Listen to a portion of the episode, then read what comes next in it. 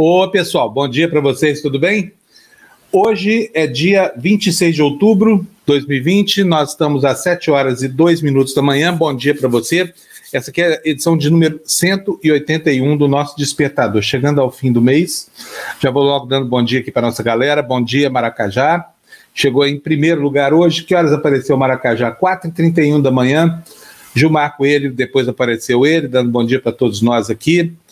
Ah, Fábio, você não interromper, você não fala mais, remédio. Olha só, gente, a Rosalie chegou logo depois. Como esse pessoal desperta cedo, hein, gente? Mas Deus ajuda quem cedo madruga, né? Até os ateus como eu, sabia? Vou dar bom dia para minha querida Luciana Julião, que está lá em Tanhaém, Tanhaém, né? Nossa uhum. TV Democracia, uma TV multiespacial aqui. Ela está em é, vários lugares. É. Tanhaém, está em Agagaquaga, está em São Paulo, está em Santiago, Nova York, Roma, né, Lu? É Chique, né? A Gagaquara é bom. É, a Gagaquá e Tenhenhen. É. E eu essa semana vou te visitar em Tenhenhen. É, é. Beleza. Vou lá. Tudo bem, Lu? Como é que foi seu fim de semana aí? Foi tranquilo? Foi, até que, até que foi tranquilo. Eu, eu me machuquei também, eu tô de molho. O que, que aconteceu? Eu, eu distendi minha, minha panturrilha numa besteira dentro de casa. Não foi nem fazendo ginástica, viu, gente? Não foi. Eu estou tomando. Estou de molho. Quem acha que as tarefas domésticas são imunes ao risco, não está tá vendo aí, não são, né? Pois é. É isso aí, gente. Vamos mostrar as manchetes, Lu? Vamos. Gente, vocês viram que o Chile agora vai ter uma nova Constituição, hein? O pessoal lá é, rejeitou a Constituição do, do, da era Pinochet 1973, vai botar no armário. Agora, será que a comissão que vai fazer essa Constituição é uma comissão a, a, que está ao, ao, alcance, ou que está em sintonia com o desejo do povo chileno? Né, que construiu um país que tem uma economia pujante, mas um país absolutamente desigual, desprovido de meios de intervenção social, não tem um colchão social lá, é o retrato do país onde a receita do Paulo Guedes foi aplicada, né? Com todas as condicionantes favoráveis, por exemplo, um governo ditatorial ao longo da maior parte da história, e aí o pensamento neoliberal elevou o Chile à condição é, de santo no andor da economia mundial. Como se vê, não deu certo. O país está imerso lá em conflitos terríveis, inclusive com reações violentas da parte da população e repressão violenta por causa do governo. Quem sabe se essa Constituição agora não devolve o Chile aos trilhos da história de onde ele foi retirado por um dos golpes militares mais sangrentos da história da humanidade, né? Daqui a pouquinho a família Pino Saavedra vai estar falando lá de Santiago com a gente sobre esse fato e que sem dúvida nenhuma na América Latina é o fato mais importante do dia. Mas vamos colocar as manchetes dos jornais aqui do Brasil, sabe, né? Aqui o noticiário local interessa para nós muito mais do que o noticiário de outros países. Por isso nós estamos aqui sempre de costas para o continente, né? E assim, muitas vezes não sabemos exatamente o que que, é, é, que que acontece aqui com a nossa vizinhança. Afinal de contas, nós falamos português, né? Mas essas aí são as manchetes aqui do Brasil. No jornal O Globo de hoje, gastos com pessoal deixam capitais sem investimento até 2030. Rio, São Paulo e Porto Alegre estarão com as contas estranguladas, né? O velho pessimismo aqui com relação ao desempenho de, de governos, sucessivos governos, que não tem dinheiro, porque o país está engessado pela dívida pública, não é engessado é, é, porque deve, engessado por quê? Porque tem uma filosofia de subserviência ao credor, não tem coragem de abordar estruturalmente os problemas. Na Folha de São Paulo, menos de 1% dos candidatos retém 80% do fundo eleitoral. Manchete que confirma a sensação que os candidatos vêm tendo de que o caciquismo fala alto na estrutura dos partidos. Né? E no estado de São Paulo, no seu velho esforço para pintar uma economia que, que é mais virtuosa do que a realidade consegue mostrar para a gente, né? Startups ignoram crise e mostram força da inovação. São as manchetes dos três jornais de hoje. É, nós vamos passar a detalhar a partir de agora para vocês. Então vamos lá logo para a primeira notícia, gente. Olha, primeira notícia de hoje. É, tá vendo aí? Você foi bloqueado. Esse aí é o meu Twitter, né? Eu já mostrei para vocês eu fui bloqueado pelo Jair Messias Bolsonaro, sujeito que faz desse, dessa rede social aí o principal canal de comunicação entre o governo e seus súditos, aqui no caso. Mas o presidente é um sujeito assim, mesquinha a ponto de bloquear um jornalista. Isso é uma coisa que me incomoda, sabe por quê? Porque eu tenho como certo que, apesar do que diz o Aras, essa coisa, que o Aras, né, cada 30 coisas que ele interpõe lá na justiça, é, cada 31, 30 são favoráveis ao Bolsonaro, conta feita pela Folha de São Paulo dias atrás. Agora, é, bota de novo aí a manchete, pra, a, o, o, destaque aí pra gente. Vocês acham que é justo o presidente da República fazer isso com um jornalista? Tudo bem que ele não gosta de mim, eu realmente não, não faço a menor questão de conviver nem com ele, nem com os filhos, nem com a mulher, com ninguém. Não quero conversa com ele, mas ele é o presidente da República e este é um canal de comunicação. Por que, que ele bloqueia? É uma coisa que me incomodava há muito tempo. Fui achar agora é, no, no, no, portal Metrópolis, é um ótimo portal de notícias lá de Brasília, a explicação para isso, a pequenez do caráter desse governo. Põe o próximo na tela, por favor, Fernando. Próximo slide, Fernando, por favor. Olha aí, ó. Esse é, essa é a postagem do site Metrópolis. O que, que, é isso aí? É uma matéria que fala, uma entrevista com o jornalista Hugo Braga, que era assessor do Henrique Mandetta. Eu vou pedir para a Lu ler para a gente. Lu, só não lê o tweet por enquanto, lê o texto em cima e abaixo, para a gente ter uma noção da pequenez deste governo aí e do próprio caráter do presidente da República, que é capaz de demitir um ministro por pura inveja, sabe? Porque recebeu um elogio de um jornalista que é adversário dele. Lê para a gente, por favor. Um exemplo dado pelo ex-chefe de comunicação é uma postagem no Twitter do jornalista Fábio Panunzio, feita em 2 de março, pouco mais de um mês antes da queda de Mandetta. Segundo o ex-assessor, a partir desse momento a relação apenas piorou, terminando com a demissão em 16 de abril deste ano.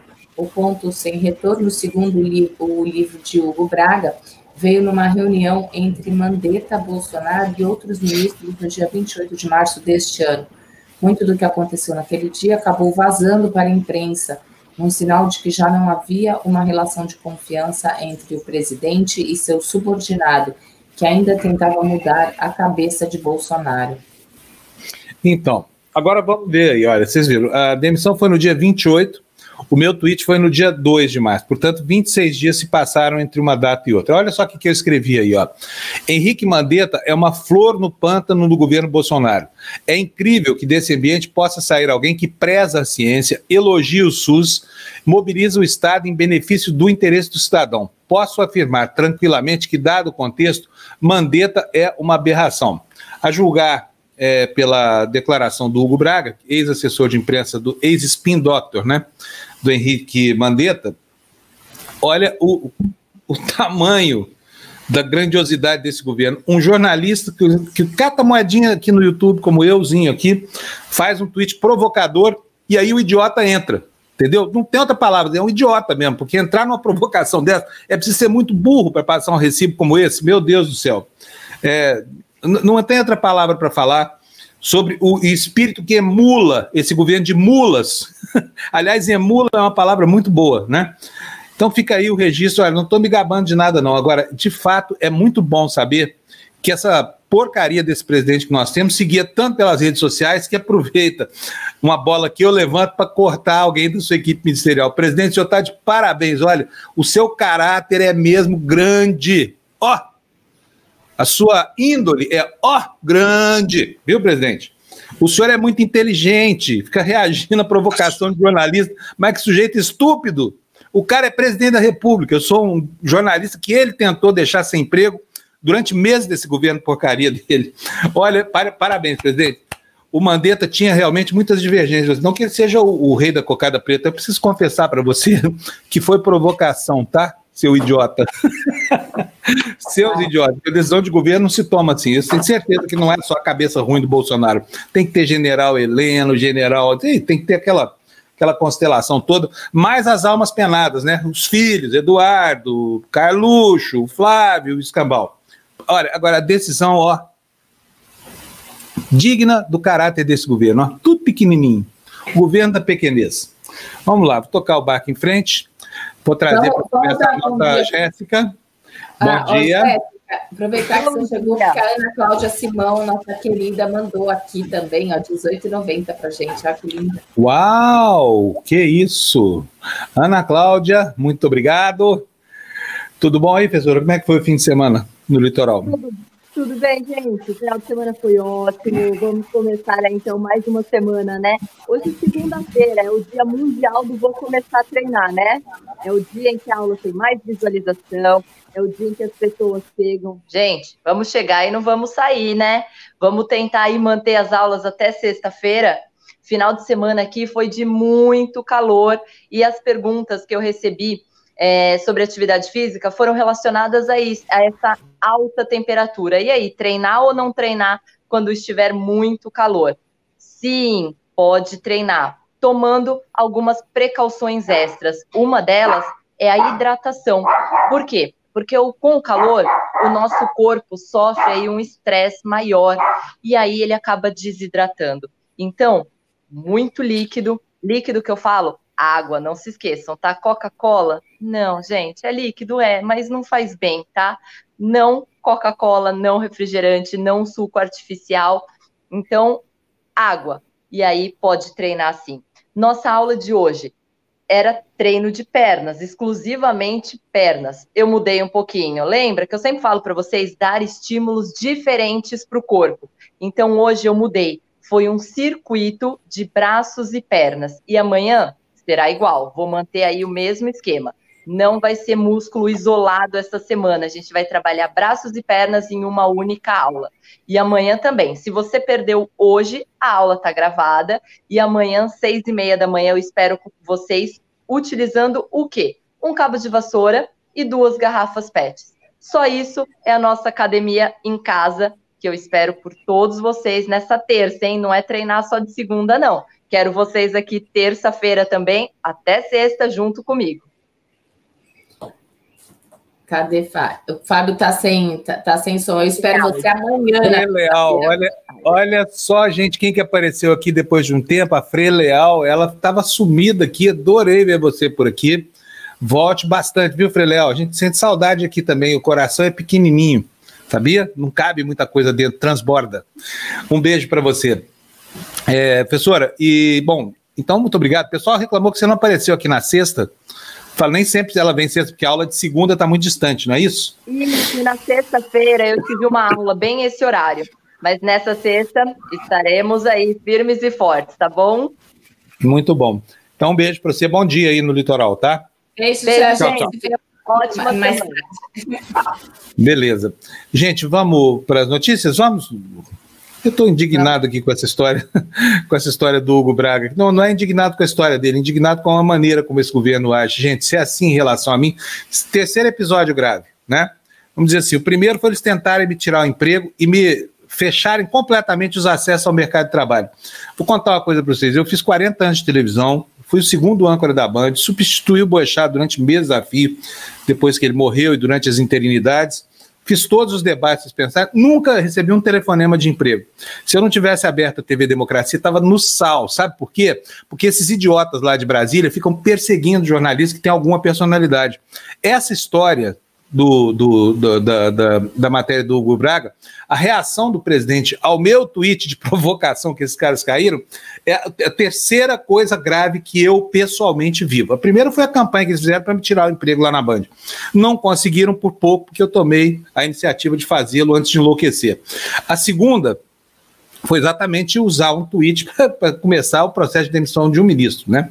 Então, assim, é, é notório, assim, a, a aversão desse governo não, por jornalista nem se fale, né? Veja o que eles fazem com a Patrícia Campos Melo, com a, a Natália Rezende, Companhia Limitada, enfim. Mas fica aí sacramentado mais uma vez aquilo que eu digo. Este é um governo de gente, ó, de um cérebro de moça, tá? Cérebro de molusco, aliás, menor ainda. Sabe que molusco não tem cérebro, né? O tecido nervoso espalhado pelo corpo. É igual esse povo aí. Vamos nessa, vamos botar a notícia na tela. Lu, não te deixa indignada, não, esse tipo de coisa? Poxa, mas assim, não, não vale a pena o seu estresse, sabe? Porque é muito. Não, é, não é estresse, não, viu, Lu? É, é, raiva mesmo, é ódio de saber que nós temos um país onde a pequenez e a, a vulgaridade, o pior tipo de comportamento, tomaram a cabeça das pessoas a ponto de botar beócios como esse aí para governar o país, sabe? Não tem outra palavra para essa gente. Imbecis aí. Olha é, só, isso aí falar de coisa boa, então respira. Olha o que o Gabriel Marques Silva falou de novo, meu querido. Vamos lá, que ele quer comprar o jornal. Aliás, o jornal. Então a gente Gabriel. vai para fazer jus ao jornal dele, vamos ler notícia. Vamos ler notícia para o povo aí. Notícia, vamos tentar uma vamos notícia. Lá. Vamos lá. Voto coagido. Olha, Rio já tem denúncia sobre interferência da milícia e do tráfico na eleição de 14 cidades. Olha onde é que a coisa vai. Daqui a pouco o Estado paralelo é maior do que o Estado legítimo, né? Por favor, Lu. 14 cidades do estado do Rio têm denúncias de infiltração de milicianos e traficantes no processo eleitoral. E o que, uh, o que revela é o que revela, né? Um relatório elaborado pelo Disque Denúncia a pedido do Globo, com base em ligações recebidas pelo órgão desde o início da campanha em 27 de setembro até o último dia 13. A maior parte das denúncias relata a atuação de milicianos para interferir no pleito, 24 ao todo Outras 13 apontam a influência do tráfico. Em cinco municípios foram registradas denúncias tanto de traficantes quanto de para, paramilitares, direcionando votos e impedindo a presença de candidatos. Rio, Itaguaí, Duque de Caxias, Belfort Roxo e Niterói. O documento aponta a influência de milícia em nove cidades, sendo cinco da Baixada Fluminense. As denúncias relatam a participação de candidatos nas quadrilhas, o apoio de grupos a determinados candidatos e até ameaças de retaliação da milícia a moradores de favelas, caso seus representantes não sejam eleitos. Pois é, vamos fazer uma conta aqui. Outro dia a gente viu no próprio jornal o Globo, que dá essa manchete, né, informação de que quase 60% do território estão dominados pela milícia e nesse 60% do território vivem 30% da população, porque a parte mais adensada da capital, pelo menos, ainda não está sujeita a essa infestação. Mas vamos lá, Lu, aí nessa, volta para nós a, a, notícia aí, por favor, num cantinho, deixa a gente aqui, no, Fernando, no canto da tela, só para a gente fazer um raciocínio. O Rio de Janeiro tem cerca de 16 milhões de eleitores, né? Só a capital que está matizada, está sob o comando da da guerrilha não, como é que chama, da milícia, tem 6 milhões e 700 mil habitantes, quer dizer, sobram 10 milhões. Aí a matéria cita São Gonçalo, mais um milhão. É, Duque de Caxias, mais outro milhão. Nova Iguaçu, 850 mil, mais ou menos. Niterói, 515 mil. Belfar Roxo, 513 mil. E Itaguaí, lá embaixo, 134 mil. Sendo que Itaguaí é a menor dessas cidades é, que estão evidenciados aí nessa notícia. Então, a, a, a, conclusão é a seguinte: só não está a milícia onde ela não quer, porque ela não encontra nenhum tipo de, de, de dificuldade de se instalar onde quer. Quero chamar a atenção aqui, por exemplo, o que aconteceu na cidade de Angra dos Reis, que era um paraíso de milionários, e acabou virando. Ai, desculpa, o ar está seco hoje aqui. Tá, continua. É, é, é, é, hoje ela é uma praça de guerra. Por quê? Quando o Sérgio Cabral, lá no começo, ainda roubava pouco, ele inventou aquele programa de fazer é, pelotões policiais nas favelas, de decretar intervenção nas zonas conflagradas do Rio. O que, que fez o tráfico? Se mandou. Para onde? Para Angra dos Reis, tá? para cidades ali do, do, do, entorno do Rio de Janeiro. Eles saíram do Rio porque a ação da polícia estava muito evidenciada, esperaram serenar para voltar depois para o Rio de Janeiro e deixar aquela cidade como estava. Então, assim, não duvide que nessas eleições esse Estado paralelo tem uma chance gigante de se colocar como instituição. Já pensou o que, que vai ser? Olha, se em 14 cidades nós temos traficantes, e, e, não é só no Rio, não, em São Paulo também, aqui mesmo, aqui em São Paulo, em Embu, por exemplo, nós temos uma eleição ali muito complicada, né, Lu? E assim Sim. vai, o Brasil vai deixando de ser um país pacífico, passivo de um povo cordato para se transformar mesmo numa, numa praça de guerra. De um lado você tem milícias, do outro você tem o tráfico e do outro você tem essa gente se armando aí, milícias fundamentalistas serviço do governo Bolsonaro. São três pragas que assolam a nação. A gente já teve a nuvem de, de nuvem de gafanhotos, já tivemos os incêndios terríveis. O que falta mais para a gente achar que é o apocalipse? Hein, Lu? Você que entende de Deus e essas coisas Bíblia e juízo final é. e escambau. É, você sabe que as dez pragas do Egito que estão em Êxodo, né? A gente tá, eu tô no, a gente já entrou em Êxodo agora no curso que eu estou fazendo. A gente está no capítulo 10 de Êxodo. E está falando de todas as pragas, está chegando na pior delas. Eu já comentei isso aqui. O que, que seria? A reeleição do Bolsonaro? Não? Está na Bíblia? Não, a praga, a praga do, do, dos primogênitos, né? Que vai acontecendo várias coisas até para abrir os olhos mesmo do faraó e ele deixar o povo sair do Egito. Tomara que o cado de maldade dos que promovem essa praga não chegue a tanto, tá bom? É, é, é isso aí. Estou colocando, tô colocando de novo o Gabriel para estimular as pessoas a fazerem o mesmo, tá?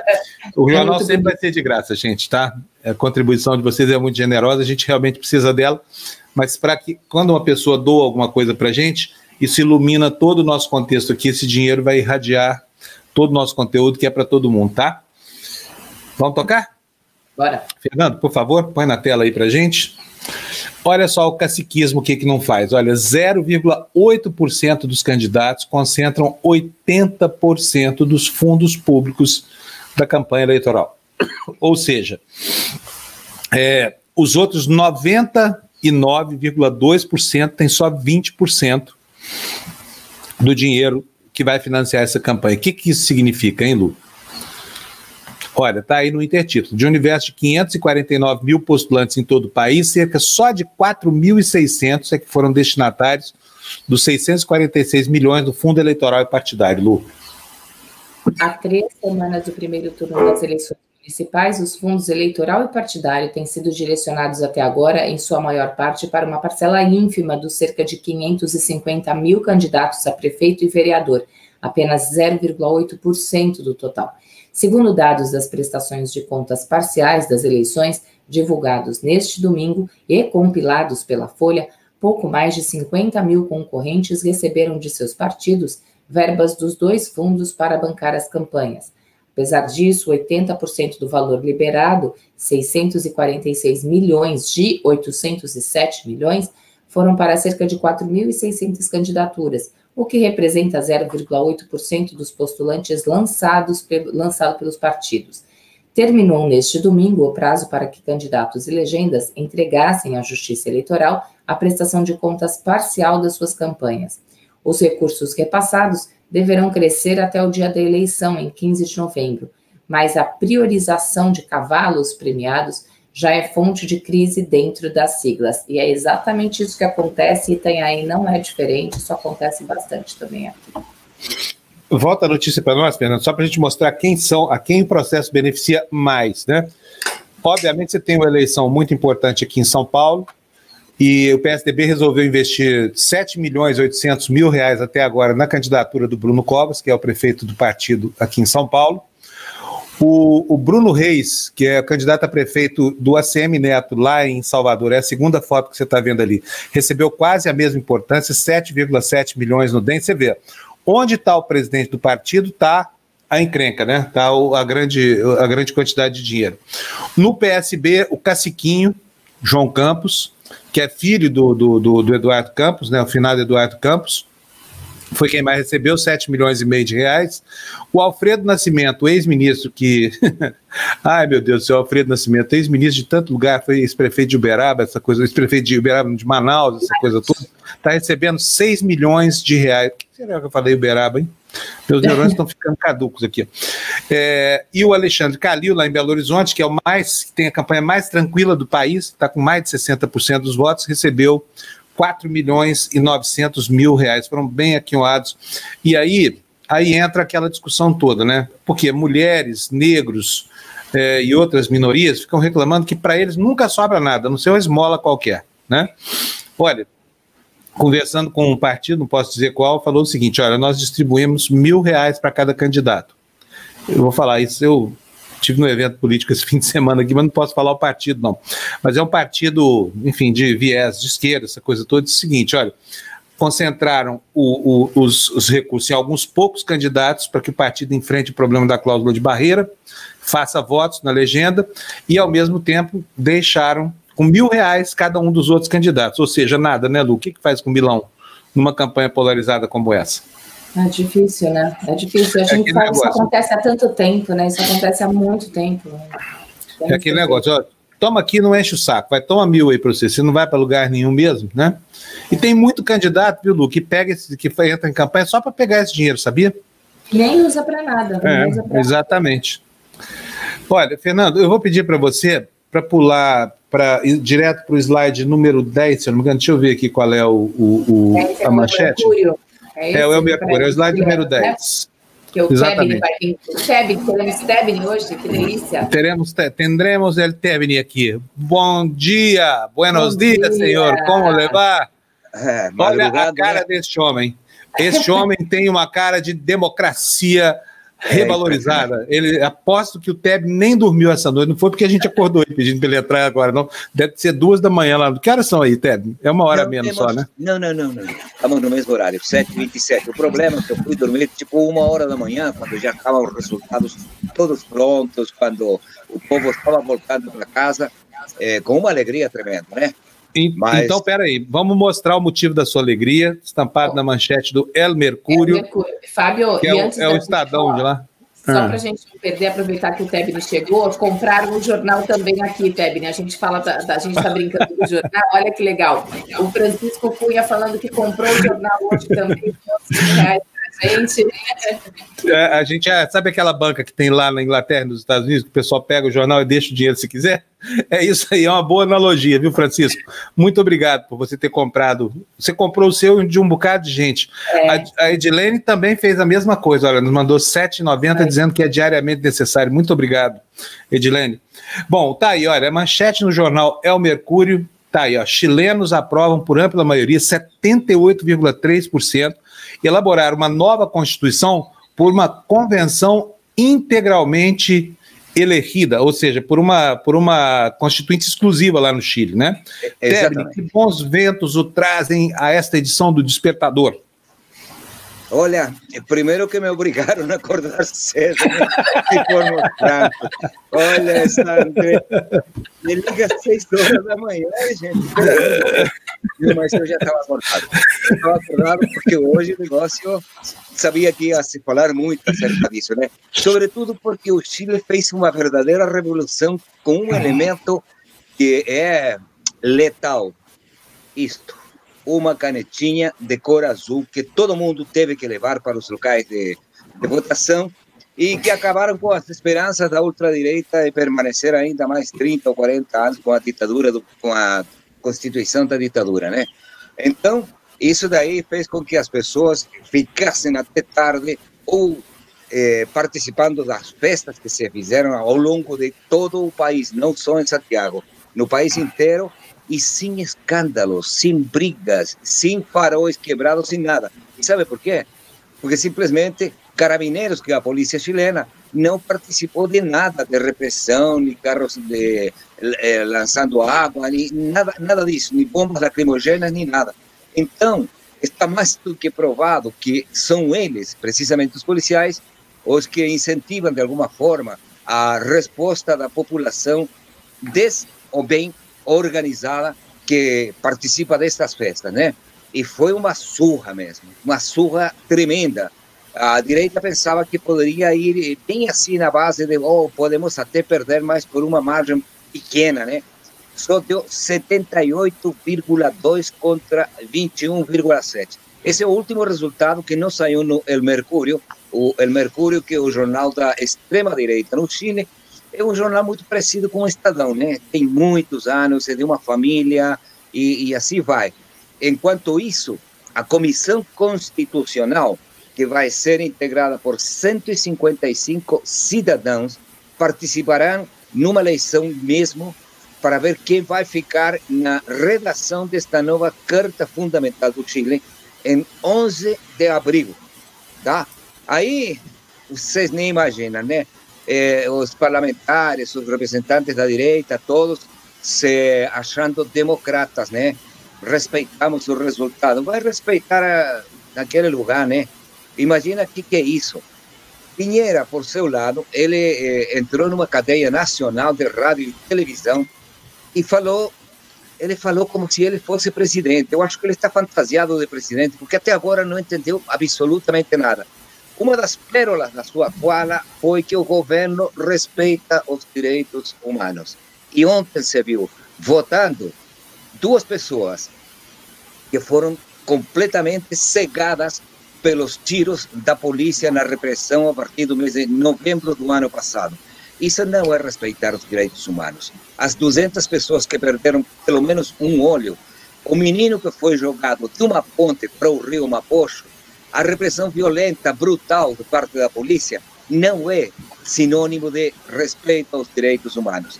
Hoje, evidentemente, todos eles se acham democratas e estão respeitando o resultado, né? Mas é isso aí. Veja bem como foi a coisa.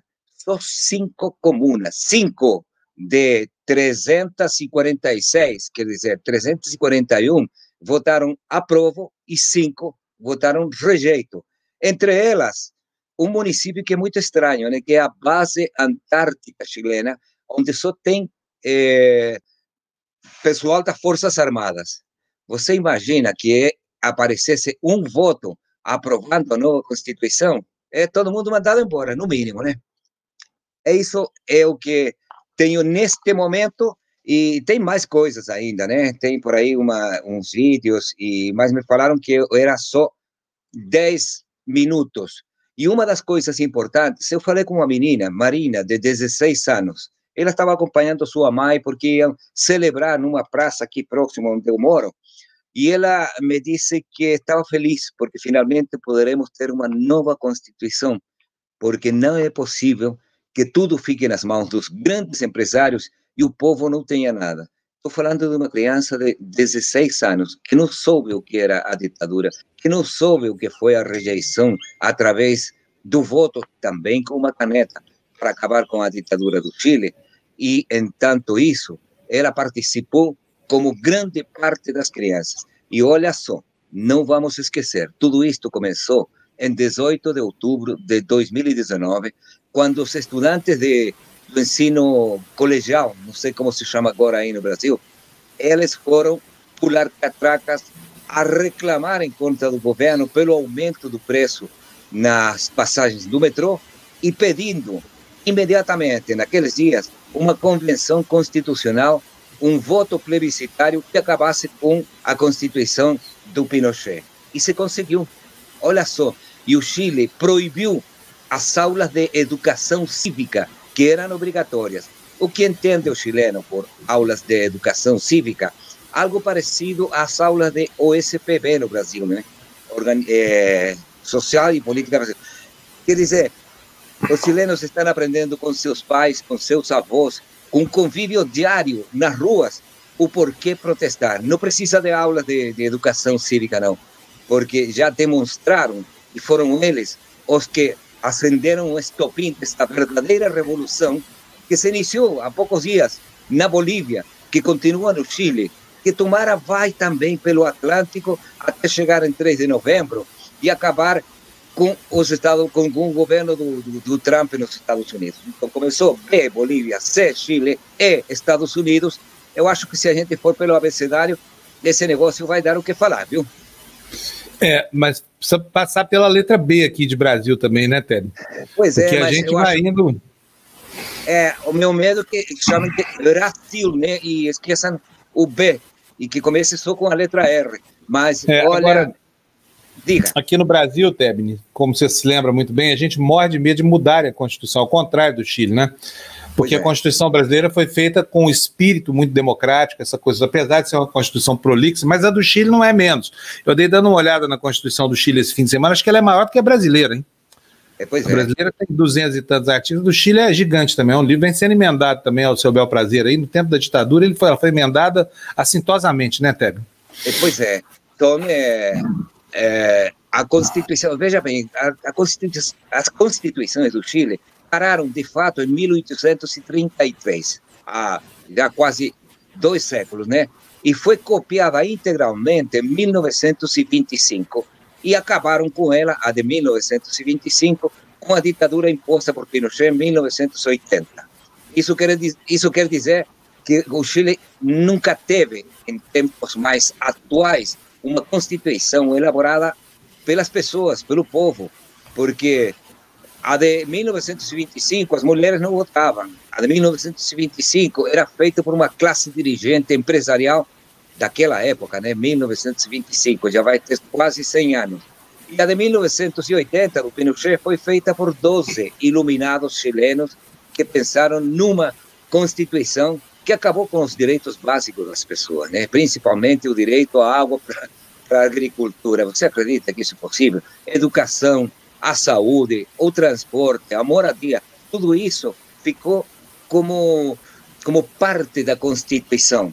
E o pior é que se cria há uns anos e se dá muita força durante a época democrática, entre aspas, um negócio chamado Tribunal Constitucional, que é praticamente um quarto poder. Quer dizer, quando se elabora uma lei, se apresenta um projeto no, no parlamento, o, a direita que não gosta do negócio parte para imediatamente para o Tribunal Constitucional que declara fundamentos desse projeto inconstitucionais. E mesmo tendo sido votado tanto na Câmara dos Deputados e Deputadas como dos senadores e senadoras, a, o Tribunal Constitucional está marcadamente e preferentemente a, a, a favor da direita, acaba com qualquer coisa. Tudo isso tem que acabar. Tem 155 pessoas que, a partir de 11 de abril e depois de eleito, terão um ano para apresentar uma nova proposta e mais um novo plebiscito. Ô, ô, ô Tebni, uma questão. Essas pessoas que vão fazer a nova Constituição, o que que elas são? Elas são equivalentes a, tem, tem, equivalente a um mandato parlamentar, é isso? Exatamente. Elas têm que chegar pelos partidos ou elas podem chegar não, pela via autônoma não, também? Não, não? nada não, de partido. Não. Nenhum partido vai poder apresentar candidatos, a não ser que você milite em algum partido e se apresente. Né? Mas é, não é o partido político, que era a grande discussão, né? Porque o Chile teve duas eleições ontem. Uma, acabamos ou não acabamos com a constituição da ditadura, e a outra, que tipo de comissão vocês querem? A constitucional ou uma comissão mista? A comissão mista eh, permitia que 50% dos integrantes dessa comissão fossem os atuais parlamentares, né, deputados e senadores. Porque aí também o governo levou surra, porque era essa a proposta do governo de Pinheira, né? Tinha 70, teve, no final, um pouco a isso, mais. Dizer, isso era a salvação dos dedos, porque os anéis se foram na Constituinte, é, os né? anéis já se foram, não? Só que uhum. é, a Comissão Constitucional, que é aquela democrática em que as pessoas podem se candidatar, se eleger, redigir e aprovar, teve 78,9% contra 21% do, da comissão mista.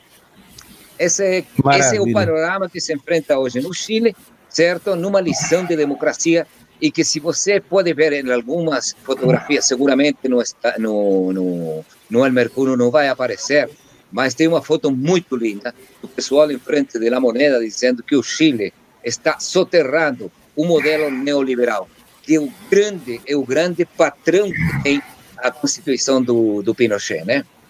Uhum. Então, Paulo Guedes, ó, olha aí, Paulo Guedes que ajudou a construir Opa. esse modelo. Paulo pois Guedes, é. filho, olha o que, que fizeram lá com o teu legado lá no Chile, sabe? Melhor, entra aí num partido socialista, começa a militar, atualiza o seu vocabulário, porque o teu modelo está superado. Nem o Chile quer você, tá? Não quer essas é. práticas neoliberais, né? O Peter, que é o Chile que foi apresentado como o grande clone da economia americana no sul da linha do Equador, essa coisa toda, parceiraço, construiu assim as virtudes do neoliberalismo a vida inteira, tá aí, ó. País conflagrado, população na rua e agora crava uma conquista maravilhosa. Tebni, a gente fica torcendo aqui para que vocês aí no Chile encontrem um modelo de participação que seja absolutamente é, em sintonia com as com as necessidades de mudança da população, porque elas são evidentes, né? Esse processo é agora, então isso fica muito claro. Beleza, a gente volta no Tertúlia para falar mais sobre isso, então, Sim, tá bom? senhor. Vou tomar o café um abraço, amanhã. meu querido Tebni. Hoje tem um companheiro né? nosso de Casper Libero no Tertúlia, hein? Quem tá? Você vai adorar. Laerte Sarrumor, do Língua de Trapo. Laerte, grande amigo. Hoje a gente mata o Tebni aqui. Magro? Não, magrinho e rico. a gente conversa quem vive de música, já. não sei. Um abraço. Tchau, abraço, Teb. Até já. Como é bom ter o Teb lá no Chile, não é não? Maravilhoso. Fábio, a gente teve é. vários superchats aí. Do, eu, eu perdi acesso ao chat, eu não sei eu, o que aconteceu. Ah, eu sei, eu acho que eu sei. Fui eu aqui que virei um botãozinho que não devia. Já conserto isso, tá? Ah, eu já é, saí eu vou... Não, eu já, já, eu já vou te devolver seu, suas franquias, desculpa, Lu. O Francisco Cunha aí está dizendo que veio comprar o jornal dele também, deu cincão aí para nós. Obrigado, Francisco. Olha, a dona Santa ele já deixou o like dela. O Felipe Nascimento está dizendo aqui, ó, Fábio, tem uma cidade do estado do Rio que tem um candidato a vereador condenado por assassinato. Eu vi essa notícia, mas eu acho que já foi caçada a candidatura desse cara, hein? Agora, em compensação, olha, não precisa ser só no Rio de Janeiro, nós temos um país, assim, em que. Olha, olha aí a notícia, ó. Quer ver só? Vai aparecer aí na sua tela. Tá vendo esse doutor Adilson Amadeu aí? Vamos ver quem que é ele? Olha o que está escrito aqui embaixo. Ó. A Polícia de São Paulo prendeu o advogado e candidato a vereador Adilson Adriano Amadeu, do PSB, que estava foragido da polícia havia dois anos. Ele teve a prisão decretada depois de ser condenado por roubo e foi detido quando estava em uma clínica de estética. Olha a cara dele, doutor Wilson Amadeu. Ó. Partido Socialista Brasileiro. Hein? Será que os partidos não checam a capivara, não, hein? Pois deveriam, né, gente? Deveriam, porque fica mal apresentar um bandido já condenado assim em todas as instâncias, né? Bom, vamos lá? Mais Não, notícia, é, Fernanda? É, então, vamos falar, senão a gente perde. O Opa, superchat, isso é verdade. Espera aí que eu tenho uma coisa para falar do Valder aqui, ó. O Valder botou lá, Nascimentovski, né? É. Fernando, põe o meu nome aí na tela. Eu ponho o nome, Fernando tira, mas é incrível, ele não gosta dos nossos nomes. Põe o meu aí para você ver o que está acontecendo comigo. Aí, Fábio Panunziovski. Eu entrei na moda também dos sobrenomes russos aqui, tá bom? Não, mas não confundendo, não sou Panunziowski, eu sou só Panunzi, mas estou chiquésimo aqui, fazendo sintonia aqui com Valder e Companhia Limitada, tá bom? Ah, bom, eu ponho o, superchat e aí sai o nome, né?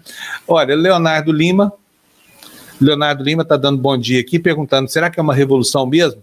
Vão acabar com os carabineiros? Será que vão? O Tebni responde. Vamos falar, botar o Tebni aqui de volta. O Tebni está fumando um cigarrão ali. Pode pois mostrar é. o Tebni. Antigamente não a gente estava no ar assim, Olha, com cigarro na boca. Olha, Vão acabar é seguinte, com os carabineiros aí, não? Olha, eu acho que tem que se fazer, de qualquer forma, uma reforma profunda ao interior das filas do, dos carabineiros. Né? De fato, os parlamentares da oposição ao governo do, do Pinheira já estão pedindo isso. Só que o general diretor já afastou, ou está pedindo o afastamento de sete generais. Não sei se para colocar os seus amigos, e também não sei se são os culpados pela corrupção interna que levou 30, mais ou menos 30 milhões de dólares para casa, né, do bolso. Então, a reforma dentro dos carabineiros tem que ser feita. Eles têm até uma comissão de direitos humanos, que é um negócio engraçado, né? Já viu carabineiros com direitos humanos? É, é brincadeira. É isso aí. Muito bom. Vamos aguardar o que acontece lá no, no, no Chile, então, né? O que mais que temos aqui para mostrar no ar? Tem, olha, tem, tem tanta mensagem aqui é, saudando a, a, a, o que está acontecendo aí no Chile, que eu vou até, até perdido, tá bom? Ah, olha aqui, ó. Ah, Roberto Silva está dizendo, fazendo escola para essa mediocridade que desgoverna país, Bolívia, Argentina, Chile agora, né? Ah, viver poesia, venceremos Chile. E aqui um, uma homenagem que eu guardaria num quadro, viu, Teb? O português desse jornalista é perfeito, parabéns. Casper Ribeiro também é, é cultura. A Tânia Mara também nos manda cincão aí, diz bom dia, democrata, acordei cedo para ouvir o Tebni em primeira mão. Viva o povo do Chile, Tebni. Todo mundo comemorando com vocês, viu? Geraldo Júnior está dizendo, bom demais ouvir o Tebni. Júlia, precisamos dessas mudanças. Quem mais? Um monte de gente, olha. Júlia Lisboa está aqui, ó. Parabéns ao Chile. Que bom a gente tem a do Chile como exemplo aí. O Chile de volta, né, a, a sua, ao seu vigor, a sua, ao seu vigor democrático. Tomara que essa, que essa constituinte vingue uma constituição exemplar para o continente, né? Lourenço José Romero Filho mandou um super sticker para gente de cincão. Ah, que mais? Que mais? Temos mais? Temos mais sim. Carlos Rocha mandou cinco reais. Gostaria que a Luciana Julião fizesse uma análise comparativa do Apocalipse 17, 17 com a eleição do Bozo, só para balar o ateísmo do Panúzio. Depois você pega a sua Bíblia aí, por favor, tá bom, Lu? Vou puxar Vamos lá fazer. Já vou ver isso. Tá bom. É, qual é que é o versículo aí? Apocalipse, Apocalipse 17, 17. 17. Já vou puxar aqui. Puxa aí, a Lu já vai, a Lu como nossa consultora religiosa aqui, né? Luciana, Luciana, Luciana, Lulu, escuta, eu vou te levar de presente a Bíblia latino-americana. Você vai adorar. Essa ah, é outra coisa. Se me derem dois segundos, eu vou, pego e trago e mostro. Tá? Pronto. Tá, vai lá, vai lá, vai lá, né? É isso? Pronto, vamos Bom. ver o Apocalipse 17, 17 em espanhol agora. Agora ferrou, hein, Lu? Já vem, Carlos. Aqui é o seguinte: o cliente pede, a gente serve quentinho o pãozinho aqui no balcão de informações da TV Democracia, né? Ó, enquanto eu vou lendo aqui, o Elton Lima, na minha opinião, a Constituição promulgada não poderia ter emenda, para não acontecer como acontece no Brasil, muda todo dia. Tem razão. Sabe que o, o, golpe que depois o Zelaya, lá em Honduras, por exemplo, foi porque ele tentou fazer uma mudança na Constituição. Alguns países acham que tentar mexer nos termos da Constituição é crime de traição contra o Estado. contra o Estado democrático, né? Muito bem. Olha, o André fala que a mudança está apenas começando. O Zé Ventura festeja aí. Olha, viva o Chile. E Aqui a Globo News agora. O Edson Santos estava vendo a Globo News. A Globo News que agora há pouco a esquerda está desorganizada no Chile, não está sabendo como lidar com esse momento. Mas engraçado isso, né? A Globo News prestando atenção na esquerda, depois de uma vitória acachapante dessa, e a direita. Será que não está desorganizada, não? Hein, Ted? Você viu só que. O pior, oh. o, o, veja hum. bem, o pior é que nesses cinco municípios onde o rejeito ganhou, são os cinco municípios mais eh, ricos do Chile entendeu? Quer dizer, é a confissão de parte, relevo de provas, falam os advogados, né? E, e, isso é porque simplesmente nesses locais tem prefeitos de direita, tem tudo da, da direita. Lu, eu te prometi, tá? Ai, que linda! Essa, não, a sua eu tenho guardada, porque eu sabia desse seu, sua paixão pela Bíblia. Essa daqui foi minha mãe quem me deu, e já faleceu, né? Eu estou ainda brigando com o Lucas aí porque é muito raça, viu? Estou preocupado. Ô, Tebni, lê aí para nós, Apocalipse 17 e 17. Você ainda lembra ah, como é que lê a Bíblia, não? Não, não lembro. Não lembra, não? eu também não, não pego para fazer um fuminho, né? é, né? Porque essa daqui é tem a folha grossa. Eu estou no comecinho, né? Você ouviu o que ele falou? Não. Repete aí, Tebni, é verdade mesmo. Le, lembra aquele, aquele diretor de teatro que fazia, fazia seu, seu, seu com, com o papel da Bíblia? Entendeu? Rolava um baseado com papel, porque é papel de seda, né? Usando, para isso, estou lendo mesmo. Eu também sou ateu, graças a Deus, né? Então não posso fazer uma coisa dessa. Eu tenho que saber o que pensa o inimigo, né? É isso aí. É, isso aí. Olha, estou aqui, ó, Apocalipse 17, 17, tá? Porque Deus tem posto em, seu coração, em seus corações que cumpram o seu intento e tenham uma mesma ideia e que deem a besta o seu reino até que se cumpra a palavra de Deus. Sabe a Bíblia? Eu gosto de ler a Bíblia. Esse provérbio aqui é muito legal. Porque Deus tem posto em suas orações que cumpram o seu intento e tenham uma mesma ideia. E que deem a besta o seu reino até que se cumpram as palavras de Qual será que é o reino da besta, hein? O Chile não deve ser, porque a besta está saindo de lá. Você conhece algum que a besta está entrando? Deixa eu perguntar para o Jamil Chad aqui se ele, se ele entende esse negócio de religião. Oi, Jamil, cadê? Oi, Jamil. Bom, bom, dia. dia. Bom dia. Ó, Apocalipse 17, 17. Porque Deus tem posto em seus corações que cumpram o seu intento e tenham uma mesma ideia, e que deem à besta o seu reino até que se cumpram as palavras de Deus. Ah, você acha que as palavras de Deus estão estão por vir ainda? Viram, já vieram? Acho que virão ainda. Vocês viram uma música que o Falcão publicou? Eu estava ouvindo ela hoje. Então, você você tá errado, o Papa. Não, o, você tá certo, o Papa tá errado. Né? É, é porque o Falcão tem problema com tem problema com, com, com o público gay, que era o público principal dele. Lembra disso? Ele não gosta da, da, do, do, politicamente correto. Eu, eu comecei a ouvir a música, achei muito ruim, mas se quiser eu ponho aqui para vocês, tá? Não, não, mas é, é, uma, é uma paródia, obviamente, né? É uma paródia. Não está é. tá levando a sério nada. É. é. Não, não sei. Sinceramente, eu não sei a resposta para isso, não, Fábio. Não tem, não, né? Porque consultoria, a gente não é muito bom nesse negócio de religião, né? Por que será, hein? Vou achar a música do Falcão, que a gente estava agora há pouco aqui comigo. Então, vamos falar de política, que a gente entende um pouquinho, né? E, e tem, graças a Deus, tem o Jamil e o Tebni para trazer notícia primária aqui para gente, né? O Tebni já deu a dele. Você viu, Jamil, que o Chile vai se livrar daquela constituição horrorosa da ditadura do, do, do Pinochet? Que beleza, hein? Grande notícia. No Atlântico se anda para trás e no Pacífico se anda para frente. Que beleza, ainda bem que tem gente andando para frente no mundo, né?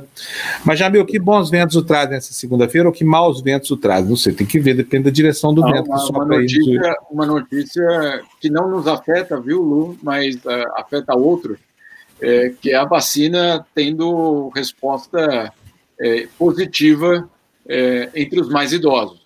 Isso é uma enorme, enorme notícia. Né? Não é uma é, isso não é um rumor, isso não é uma jogada de alguma empresa, isso é basicamente os primeiros resultados clínicos já aparecendo, no caso da Universidade de Oxford, indicando que a resposta imunológica à vacina entre os idosos é exatamente é, robusta, pelo menos é a palavra utilizada.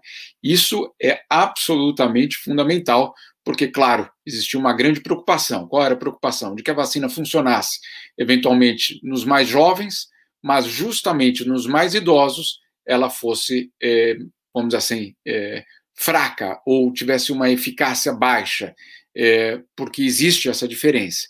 É, e os resultados estão apontando que não, que o resultado também está sendo robusto entre os idosos, que são os primeiros que vão receber a, a vacina. Então, é, obviamente, isso é algo extremamente, extremamente importante. É, a OMS, na semana passada, já tinha cantado a bola, porque ela disse é, numa coletiva que vinha recebendo resultados positivos de farmacêuticas sobre a imunidade é, gerada entre os idosos, ou seja, temos aí uma esperança. Agora, não fiquem com a esperança de que vão tomar essa vacina é, antes do Papai Noel, vamos dizer assim. Né? É, a produção é um desafio gigantesco e a previsão de uma campanha de imunização em massa no mundo só para 2022. Bom, Jamil, antes de mais nada, uma homenagem a você, tá? Meu querido companheiro de todas as manhãs aqui. Sim. Veja só se você não chora, tá? Não, não.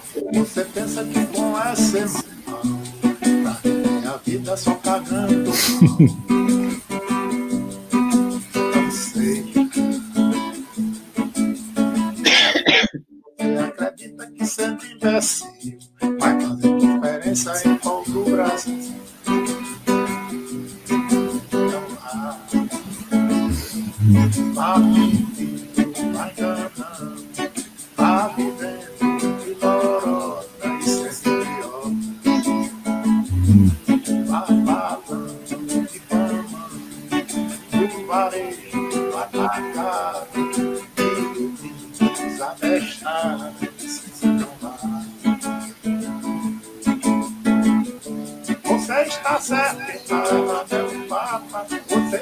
Você está certo, quem está errado é o Papa. Você está certo, quem está errado é o Papa. Você está certo, quem está errado é o Papa. Você está certo, quem está errado é o Papa. Você está certo, quem está errado é o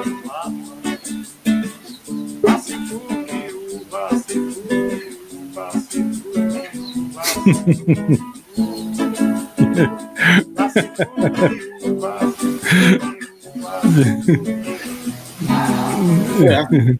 É, é isso aí.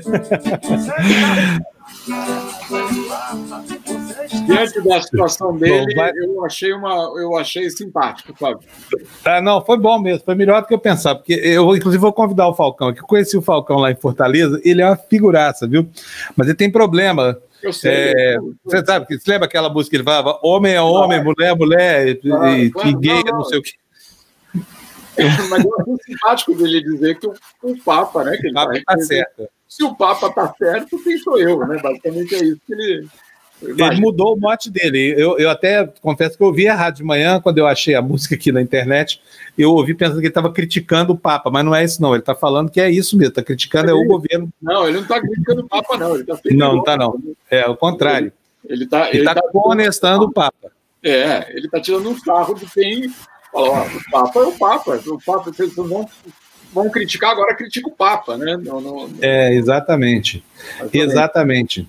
Mas olha, o... a vacina, é, Fábio, só, só para a gente entender é, a importância disso, é, essa, era uma das, essa era uma das grandes preocupações, se a vacina funcionaria entre os mais idosos. Os idosos representam aí 80% das vítimas da Covid-19. Então, não é qualquer é, resultado, esse é um resultado absolutamente fundamental para reduzir a taxa de mortalidade, e não para reduzir, não é essa questão reduzir a proliferação da doença, não, mas é reduzir a taxa de mortalidade entre essa população que é mais afetada. Por isso que essa notícia é extremamente importante.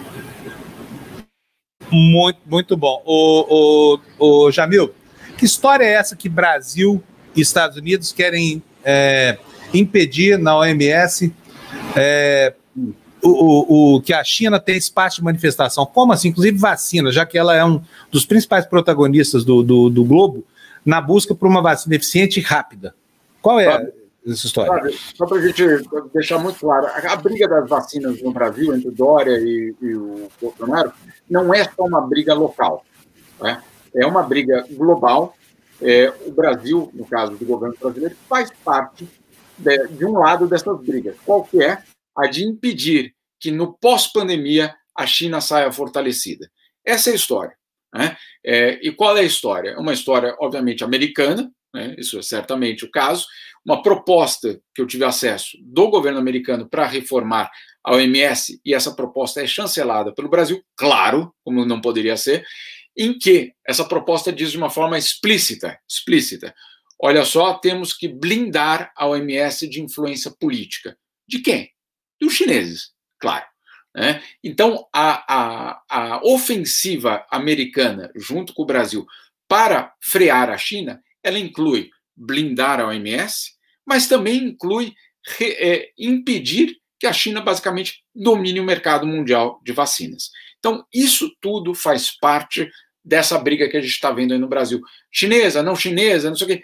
Isso, isso é, quando, quando o Bolsonaro fala, ah, pela origem temos que tomar cuidado. Não é isso, não é isso. Isso é, o, é como ele está é, apresentando isso é, no mercado local.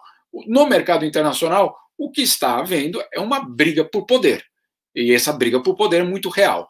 As estimativas da OMS, olha só, Fábio, é que em 2023, 49% da produção de vacinas contra a Covid no mundo, ela acontecerá na China.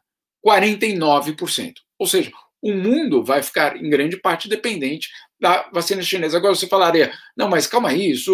Não, não. vamos lá. Em todos os setores farmacêuticos, hoje, essa proporção é, de domínio chinês é real. Né? Então, não seria uma novidade. A novidade é que, claro, no caso americano, existe uma ofensiva, uma ofensiva para parar não só a vacina, a vacina é uma parte dessa história, mas é parar a influência chinesa no pós-pandemia. Para parar ela, você precisa denegrir, você precisa mentir né, sobre colocar em dúvida a eficácia. É, como assim colocar em dúvida a eficácia se o teste não acabou? Né? É, é simples. A, a, é, eu também tenho dúvida sobre todas, mas sobre todas, não sobre uma. Né? Eu quero e eles também. Então, não, é, os critérios que vão ser utilizados serão os mesmos para todos. Quando passar, passou. Ponto final. Né? Então, é, como a OMS disse até na, na semana passada, questão da, da, utilização da vacina é ciência, não nacionalidade. Né? Então, é, é, essa, essa é, e outro dia, acho que hoje mesmo, ontem à noite, estava vendo uma pesquisa dizendo que os brasileiros são mais reticentes em relação à vacina russa e chinesa. É, sim, então parem de tomar antibiótico porque eles vêm da China. Simples. Já viu, você assistiu Borá? Esse último filme dele, não? Amigo, amigo, amigo do, amigo ah, do Falcão, imagina. é, amigo do Falcão. Agora, você viu onde é que o Bolsonaro claro, aparece óbvio, ali, né? Que junto com Kim Jong-un e Companhia Limitada, Donald Trump, quer dizer. É isso. É, Assista Borá, eu assisti, chorei de dar risada, que é muito bom esse comediante, viu? Bom, é bom. E tem uma cara. Agora, o primeiro é melhor, é mais, é mais pastelão do que o segundo, é mais é. divertido. Mas esse a gente ri bastante também, né? É, mas ele então, tá tô... numa boa hora. Tá numa boa é. hora. Numa boa, principalmente com uma boa referência. Tá logo no é. começo do filme, viu, gente? Nos primeiros cinco minutos vocês já sabem quem é o Bolsonaro. Que vergonha, meu Deusinho do céu. A gente fica muito avexado de ser brasileiro, sabe? Homem, não dá um presidente desse só paga mico, só faz a gente se sentir diminuído. O que, que é isso, Bolsonaro? Agora a última dele, você viu, só demitindo ministro porque é repórter euzinho, assim, faz um Twitter elogiando o cara. Então, agora, hoje já vou avisar para vocês. Eu vou fazer um tweet chamando o Ricardo Salles de intelectual, tá? Dizendo que ele é lindo com aqueles olhos azuis dele. E eu, O vou, eu, eu vou fazer um sobre o Ernesto Araújo, pode ser? Pode, vamos fazer uma dupla caipira que a gente já faz um de cada. Ernesto, Olha. Ernesto Araújo transformou o Brasil numa potência mundial. Parabéns, parabéns, ministro. Isso mesmo, a potência ao lado do, do, do, do, né, do Cazaquistão, inclusive, lá do Borat. Agora, enquanto isso não acontece, a gente vai. Eu vou mostrar o slide número 11 aqui. O Fernando, põe o número 11, por favor, para o Jamil, porque tem uma manchete. Semana passada eu achei que a Folha tinha se superado, mas eu estou vendo que não, não se superou. Naquele dia em que ela deu uma manchete, volta aqui para mim, Fernando. Pera aí, que pressa é essa, menino? Volte aqui, ó. Isso. Põe Jamil também no quadro aqui, a Lu, que eu quero falar uma coisa para ele. Semana passada, é, a gente viu aí uma das, das manchetes mais canalhas dos últimos tempos na Folha de São Paulo. A Folha botava um- uma manchete assim: ó, Felipe Sabará esqueceu de declarar 5 milhões de patrimônio. Felipe Sabará, do Partido Novo, declamou- declarou 15 mil reais de patrimônio, esquecendo de 5 milhões. Aí vem o Boulos. O Boulos esqueceu também de declarar uma conta corrente. Sabe quanto? A manchete é do mesmo tamanho. Boulos esquece de declarar, não sei o que mais. 549 reais. Olha só o tamanho da diferença. Aí hoje tem uma desse, deve ser o mesmo editor, sabe? Não é possível. Vamos lá. Não é do mesmo, porque é outra editoria, mas vamos lá, bota na tela pra gente slide 11, por favor, Fernando. Não, não é isso não, não é isso não, esse não é o 11 não. O 11 é a maioria dos países não deve, é isso não. É outro, é o número 11, Fernando. Ajeita aí do seu, no, seu, no seu PPT aí. É o número 11. Você deve estar com de outro dia no ar aí. Eu ponho daqui, vai. Eu ponho. Aí, maioria dos, dos países não deve obrigar a vacinação contra a Covid. Governos negaram a imposição de imunização e devem priorizar a campanha. Eu vou, vou contar a Folha de São Paulo. Pouquíssimos países do mundo têm um sistema de saúde como o brasileiro. Entendeu? É só em alguns poucos países da Europa, em lugar nenhum, não tem SUS por aí. Não tem no Chile, não tem nos Estados Unidos, não tem em lugar nenhum, tá? Então, assim, eu acho que esse tipo de matéria devia ser contextualizado. Antes de cravar a manche- manchete, seria bom que o editor do caderno se tocasse das diferenças estruturais que tem entre o país e outras diferenças políticas também, não é não, Jamil? Não sei, eh, sinceramente eu não tinha visto a matéria. Eu não tinha visto. Agora, a É. posição da OMS é a seguinte: eh, não há como obrigar. Não há como obrigar pelo seguinte: não é só uma opção política, é uma questão eh, Legal. legal. Natureza Não legal. criar desigualdade no sentido. Você tem um país em que a vacina não chega, de fato, a algumas regiões. E aí a lei diz que é obrigatório. Imagine só, né, nesse contexto. A lei diz que é obrigatória você, obrigatório você tomar a vacina. Mas aí o Estado não consegue chegar, aí como é que você fica com esse limbo jurídico? Né? Em que é uma obrigação do Estado fornecer, mas o Estado não chega lá. Né? Então, muito dessa, dessa questão da, lei, da, da obrigatoriedade ou não é a capacidade do governo em chegar lá com a vacina. Então, a, a, a posição da OMS, entre outros argumentos, são vários argumentos, é, um deles é disso, de você é, não pode, de, de, de a entidade não pode sugerir é, uma obrigatoriedade é, numa situação em que em Burkina Faso o, o, metade do país não vai receber. Então não adianta você colocar como obrigatório. Né? Agora, dito isso, e, e, insisto, não li a matéria, mas uma das questões centrais é a seguinte, Fábio, você tem hoje uma previsão de que não haverá vacina suficiente até 2022. Então, do que, que a gente está falando de obrigatoriedade? Não vai ter para todo mundo. Não vai ter para todo mundo. Tá? Agora, Então, é, país, não- ô Jamil, só para lembrar mais um fator. Como os países, na sua quase totalidade, não têm um sistema público de saúde, muito menos com a eficiência do SUS, o que, que resta? É, resta para esses governantes é, criarem instrumentos legais que não existem. No Brasil já existe instrumento, porque o Brasil tem no seu passado, eu vou dizer para vocês é, refletir, em 1904, Oswaldo Cruz gerou uma revolução no Brasil que quase derruba o governo, né? Com a história da vacina da febre amarela. Então, nós temos um passivo na nossa história que justificou, entre outras coisas, por exemplo, que a gente tivesse, dotasse o país de um arcabouço legal, como a lei é, que eu vou mostrar para vocês aqui, quer ver só?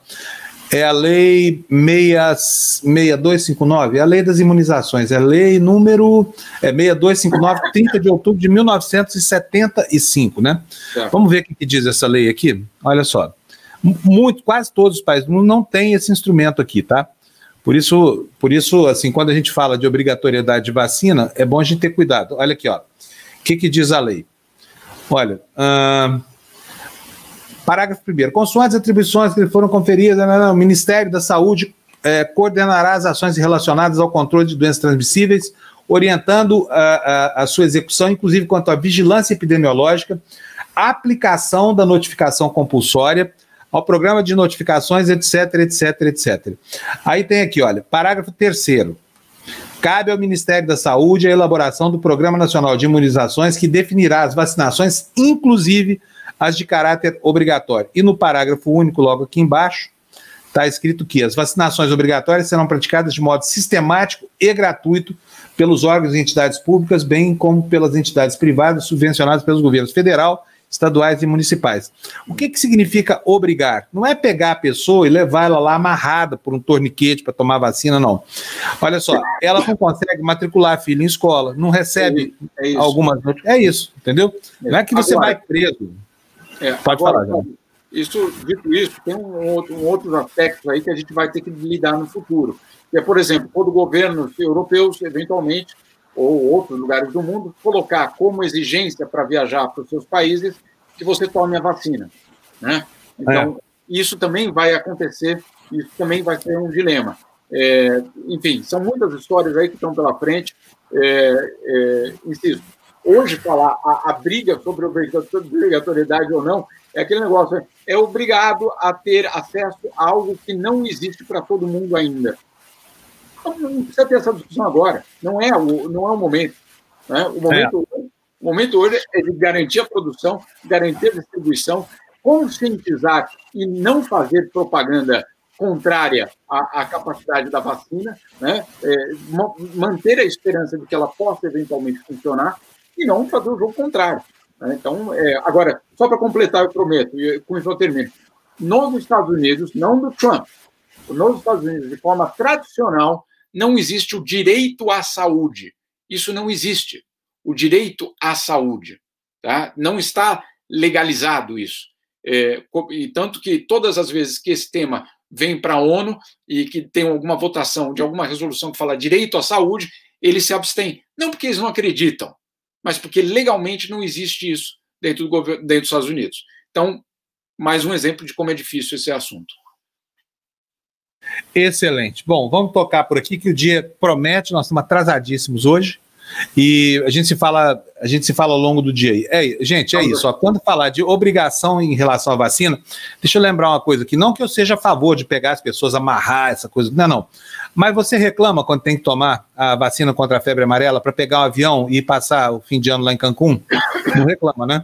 Você reclama quando você vai para algum lugar que tem febre amarela e a, e, a, e a, vacinação é obrigatória? Não reclama. Então, meu filho, para de reclamar. Agora não enche o saco, sabe? Meu, pelo amor de Deus. Sabe? Lembra aí que dentro do seu corpinho circulam vários é, elementos que foram inoculados aí: BCG, é, tríplice viral. E, e vacina Sabin, você só está falando isso, fazendo campanha contra a vacina, porque você foi vacinado. Então, não enche o saco, tá? Jamil, um abração para você. tchau. tchau. Você do óculos vermelho. É isso aí. Bom, agora vamos aqui para a Cíntia. Oi, Cíntia, bom dia. Bom dia. Tudo bem? Tudo bem. Tudo bem, meu amor, e tu? Estamos aqui, mais um Maravilha. É. Mas, e, e, como é que foi o final de semana? Ah, foi, foi bem. Foi tranquilo. É, foi tranquilo. O Trump continua o falando Trump besteira. Foi votar, o Trump foi votar antecipado? Ele foi, não estou sabendo. Foi Como votar, assim? foi votar na, na, no sábado, no domingo, ele foi votar. Ah, votou não estou sabendo disso. Eu assisti a então. entrevista então. dele nos 60 minutos. Foi ao ar e como é que foi a entrevista? Ah, foi, eu escrevi assim, nada de novo, dois pontos, mentiras. É, foi a mesma coisa de sempre, né? Olha, Uh, lembra, eu comentei sobre essa entrevista que ele abandonou lá a jornalista falando sozinha, dizendo que ela era agressiva, e não tem nada disso, né? Uh, ela se chama Leslie Stahl, a, a âncora dos 60 Minutos. E, mas teve uma cena muito bacana, muito, muito bacana na entrevista. Depois que o Trump vai embora e larga a jornalista sozinha, ele mandou a assessora de imprensa dele entregar um livro gigantesco para a Leslie Stahl. é porque ela tinha perguntado para ele quando é que ele ia fazer a lei dos convênios médicos. E ele falou: Ah, não, mas já está feito, já fiz, eu estou com um plano ótimo, meu plano já está pronto. E ela falou assim: então, por que não fazer nada com esse plano? Não, estou esperando o Congresso resolver a história do Obamacare e tal. Aí a jornalista traz para ele, para ela, para jornalista, esse. A assessora de imprensa traz para jornalista esse livro. Gente, era um livro tão grande, era imenso e super pesado assim. Aí a Leslie Stahl recebe o, o livro e depois faz um voice-over e fala assim: Eu olhei todos os documentos do livro. Ali tem de tudo: ordens executivas, análises dos congressistas, mas nada de plano para os convênios de saúde. Então, ou seja, mais uma mentira. Ele só joga no jogo de cena mesmo, não tem, não tem muito jeito. Olha, vamos ver as notícias do dia aqui. Uh, Desculpa, Cíntia, como é que ele saiu dessa? Foi a hora que ele encerrou a entrevista e se mandou? Ele, ele levanta e vai embora, é. Ele levanta e vai embora. Ele fica, ele fica irritado com as perguntas dela. Uh, enfim, e depois vai lá o vice-presidente, uh, conversa um pouco com a, com, as, com a Levis Stahl, mas repete as coisas do Trump. Olha, cada vez que você vê uma entrevista desse povo, você tem mais a noção de que está vivendo num mundo uh, sem sentido, sabe? E eu não sei, não, eu tenho achado a imprensa um pouco vaga, ou, sabe, é, é, ela tentou até dizer, não, mas olha, o que o senhor está dizendo, porque ele fica acusando o Biden, o filho do Biden, ela fala, mas não há provas. E ele pega e vira e fala, há prova sim. Então fica uma conversa de maluco, né? É, teria que, que, ter talvez um pouco mais de firmeza aí, não sei como é que resolve esse assunto. Ah, agora, coronavírus. Coronavírus, 85 mil novos casos na sexta passada é o recorde aqui nos Estados Unidos, tá? Em um dia, 85 mil no novos casos. Uh, um deles, do assessor, do, aliás, do chefe de gabinete do vice-presidente Mike Pence. Uh, ele se chama Mark Short, testou positivo para a Covid-19. Ele já é o quinto da fila aí entre os assessores do Pence. O vice-presidente, entretanto, não modificou sua agenda e não cumpriu e nem vai cumprir o isolamento social. O chefe de gabinete da Casa Branca disse o seguinte, o Mark Meadows, olha, uh, primeiro ele tentou esconder os casos de Covid no gabinete, né? ninguém sabia, mas depois, agora veio à tona, e quando pressionado pela imprensa, ele disse que a Casa Branca não vai controlar a epidemia, pois esse vírus, atenção para o grande pronunciamento da semana, esse vírus é tão contagioso como uma gripe comum. Tá? Esse é o pensamento da Casa Branca.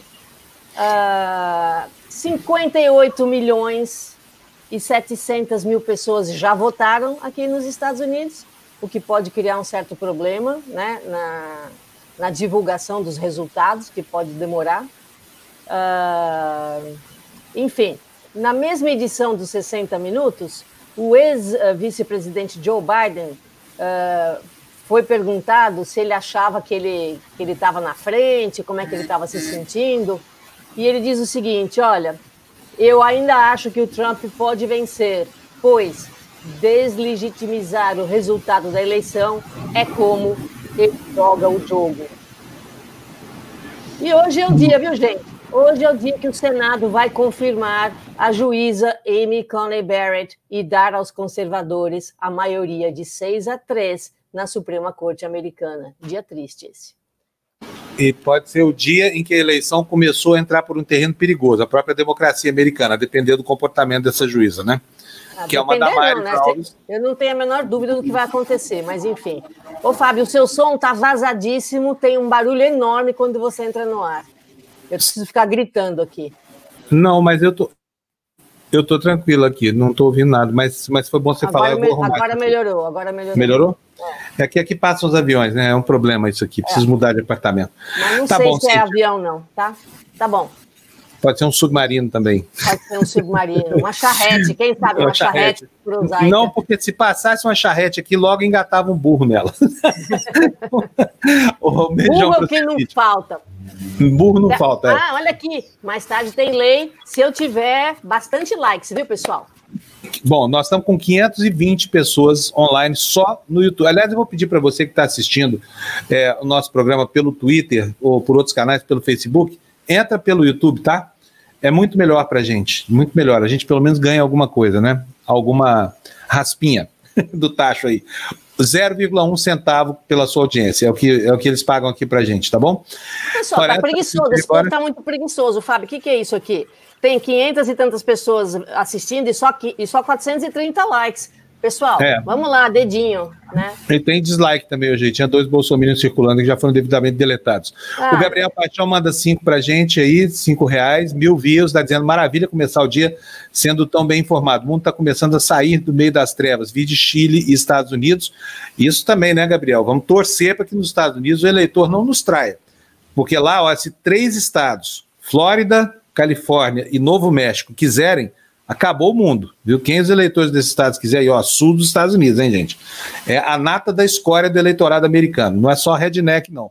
É cubano, é, é, sabe, é, é, gente que vem de todo o continente sul-americano, inclusive do Brasil, que está lá fazendo fileira, lá, serrando fileira, com o pensamento mais reacionário que existe nos Estados Unidos, né, Cíntia? É isso aí. O próprio, olha, foi em Palm, West Palm Beach que o, que o Trump votou, viu? Não entendi nada, porque ele votou é, contrariando aquilo que ele disse que não era para ninguém fazer, né? Que é antecipar voto. É, Mas, enfim, pois é. Mas pelo menos desta vez ele não mandou pelo correio, entendeu? Ele foi lá pessoalmente, porque é. normalmente ele manda pelo correio. Mas... Vamos ver se não mandou, hein? A gente não sabe. É, não, mas se ele foi até lá, se ele foi até lá, ele fez como eu fiz. Ele vai lá e, e faz o voto antecipado, mas não é o que é mandado a cédula pelo, pelo correio. Muito bom. Então, um beijão para você. Até daqui a pouquinho no Tertúlia vai ter lei e tudo mais. Pessoal, ó, já são 527 pessoas. Por favor, pessoal, deem o like aí para a Cíntia se sentir motivada para dar. Eu vou contar um, um segredinho para vocês. Ela não gosta que fale, não. Vou até trazer ela de volta aqui. Mas Ai, ela vai dar lei de qualquer jeito, sabe? Jesus. Teve um dia aqui que essa ameaça se cumpriu. Não será hoje também, mas dá o like para a gente que ajuda nós, né? Beijo, Cíntia. Tchau. Ó, sai uma, entra outra. Opa! Bom dia.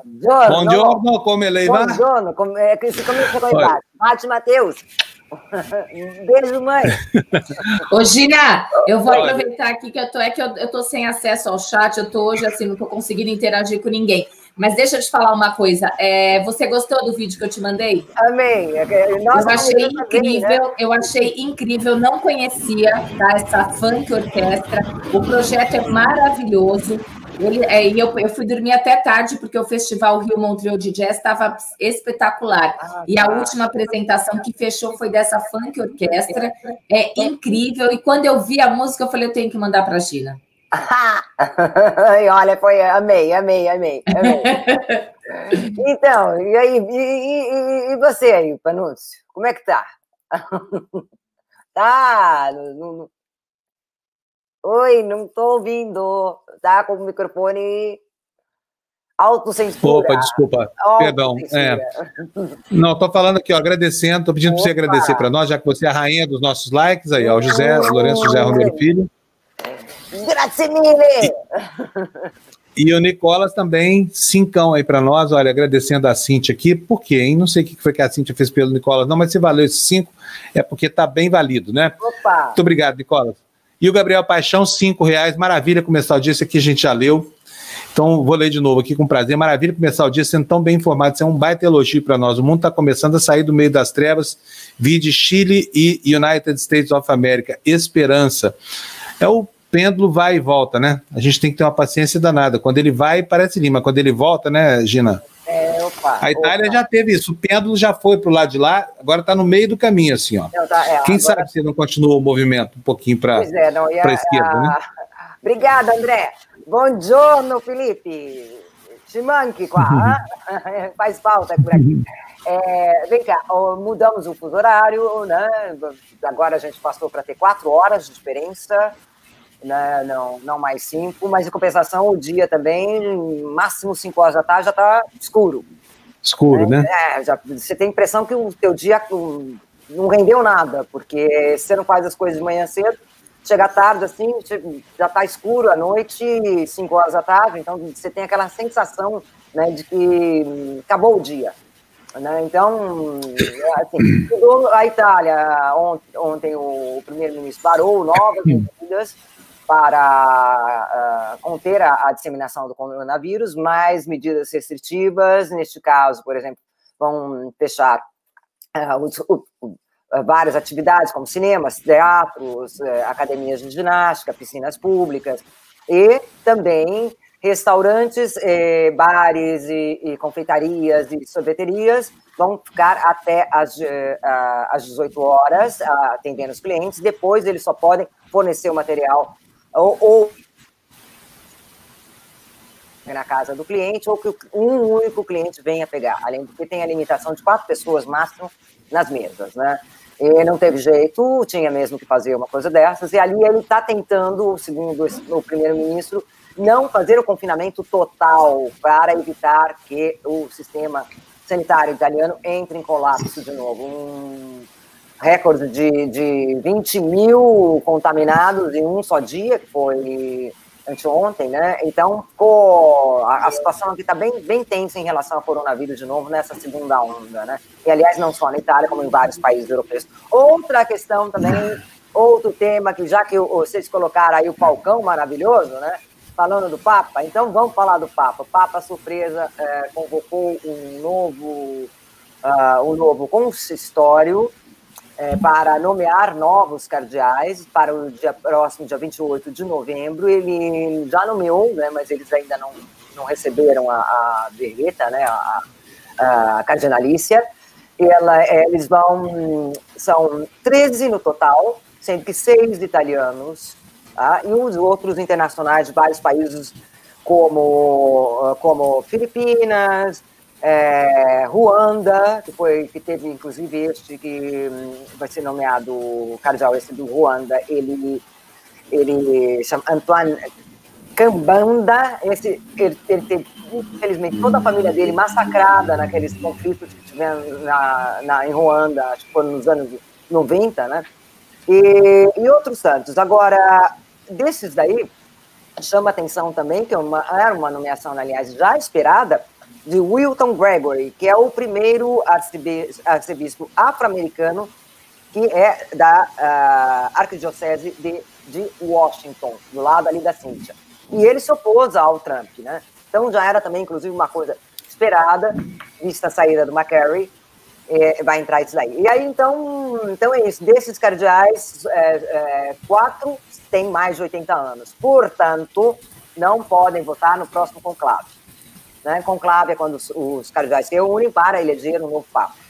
Então, é, é, pode até 80 anos. Depois de 80 anos, não pode. Portanto, quatro desses são nomeações simbólicas, no sentido de, de é, como, como um, um agradecimento do Papa às ações desses, é, desses religiosos. Né? Então, é isso. Ele já está também, é muito importante isso, gente, porque, porque ele já está delineando quem vão ser os cardeais que vão que vão. Isso já pela sétima vez, acho que ele já, já nomeou, já fez sete consistórios durante o pontificado dele. Mas aí ele, ele traça mais ou menos o perfil de qual vai ser o colégio eleitoral. E o perfil do Papa Francisco, ele privilegia pessoas que, é, quer dizer, padres ou bispos ou arcebispos que foram realmente, que, que atuam em, com caridades, com, nas periferias da, das cidades e também nas periferias do mundo, né? Então, isso daí é importante também para isso. Agora eu peguei as notícias também do Brasil, vamos lá para as notícias do Brasil, vamos nessa corridinha, gente?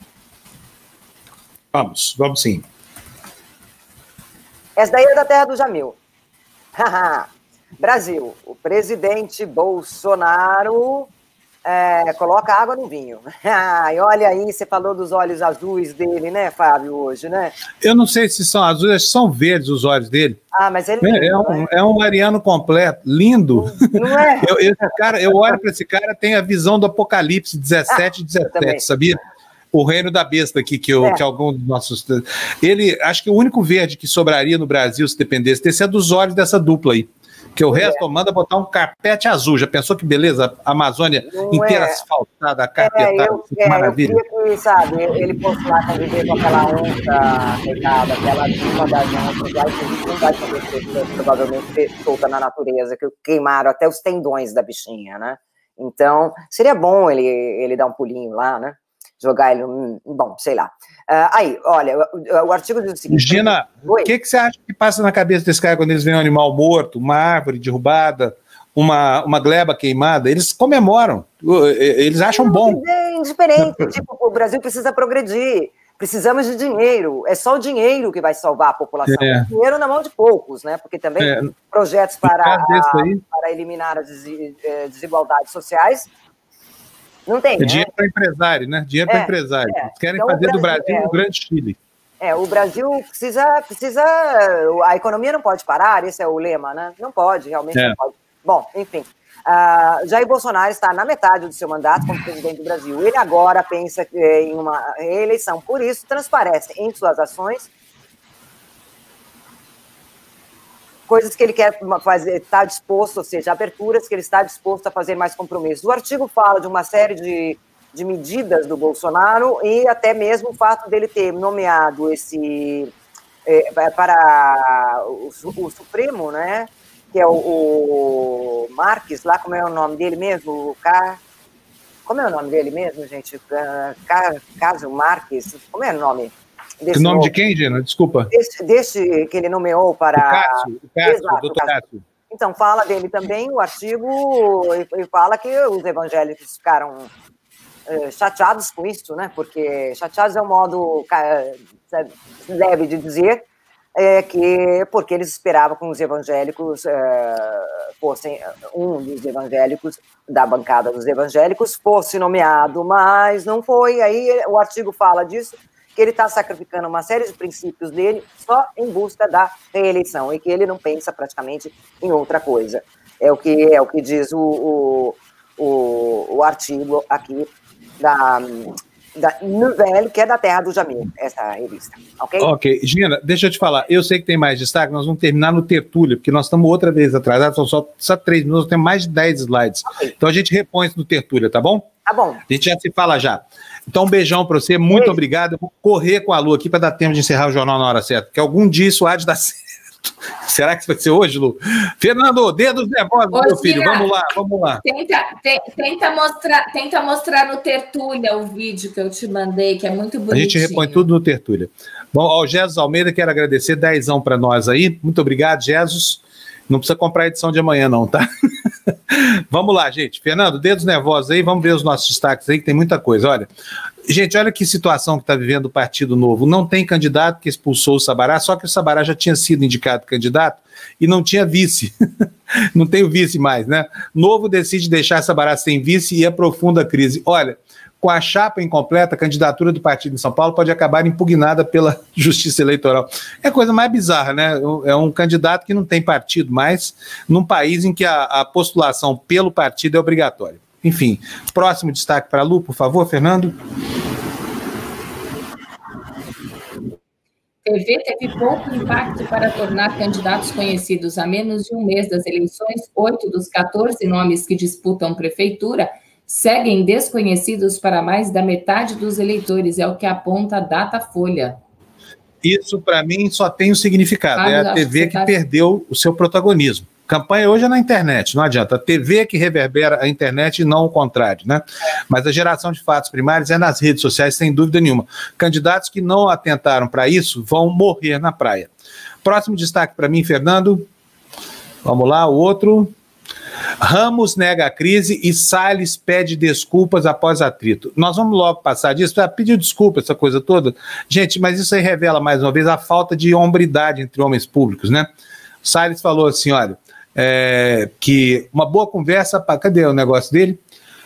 Onde é que está aqui a, a, a, a fala do Salles? Está aqui a repercussão do general, né? Rapaz, não tem briga nenhuma, afirmou o militar à Folha quando se dirigia a moto para deixar o posto. E aí vamos ver Ele- o que foi que o, que o Salles disse sobre isso. É que- Fala, conversei com o ministro Luiz Eduardo Ramos, É. essa parte? É isso aí, é isso aí. Pra minhas desculpas pelo excesso e colocamos um ponto final nisso. Estamos juntos no governo, pelo presidente Bolsonaro e pelo Brasil. Bom Deus domingo a o livre. Nem diz o pessoal. Apocalipse 17, 17. Mas vamos ver o que, que o Ricardo Salles tinha dito. Próximo slide aí, Fernando. Não está aí? Ué, o que, que aconteceu com a minha seleção de, de notícias, gente? Eu tinha colocado. Mercúrio. Aí, ó, tá aí, ó. Ricardo Salles, MMA, tá aqui, ó. Ministro Luiz Ramos, olha como é atrevido esse cara, esse bobão desse Ricardo Salles. Ministro Luiz Ramos, não achiquei a corda com ninguém. Tenho um enorme respeito, respeito e apreço pela instituição militar. Atuo da forma que entendo correto. Chega dessa postura de Maria Fofoca. Foi o que o troglodita do meio ambiente chamou o general, que, no entanto, devolveu mesuras a ele. É uma coisa impressionante. No, no- no- no- passado, era bem diferente a relação, era invertido. Né? Quem sacaneava eram os militares. Agora é essa topeira desse Ricardo Salles aí. Mas olha, é bom porque isso mostra né, o, a falta total de. falta de tudo dessa, dessa galera do Olavo de Carvalho. Isso aí é Olavo de Carvalho puro, né? Tava ele vociferando nas redes sociais aí, mais uma vez contra militares, a favor de Bolsonaro. Agora, gente, olha, é, é é incrível, né?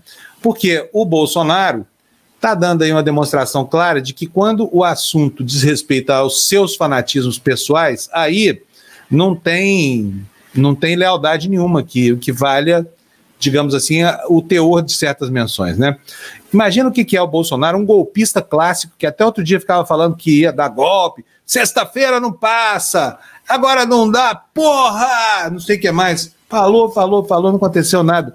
O establishment, o, o, o- o- como é que chamava isso na época do Jango? O aparelho militar do Bolsonaro não existe. Um bando de velhinhos aí, estriônicos, ficam ali vociferando contra o mundo, entendeu?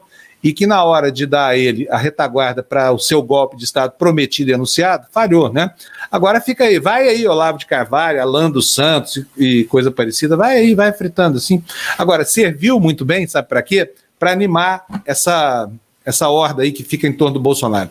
Próximo destaque para gente, Fernando, O- só para a gente ver. Val- O Walter está falando que a candidatura do Sabará já foi indeferida pelo TRE de São Paulo. Ele está trazendo essa notícia aqui É? para gente.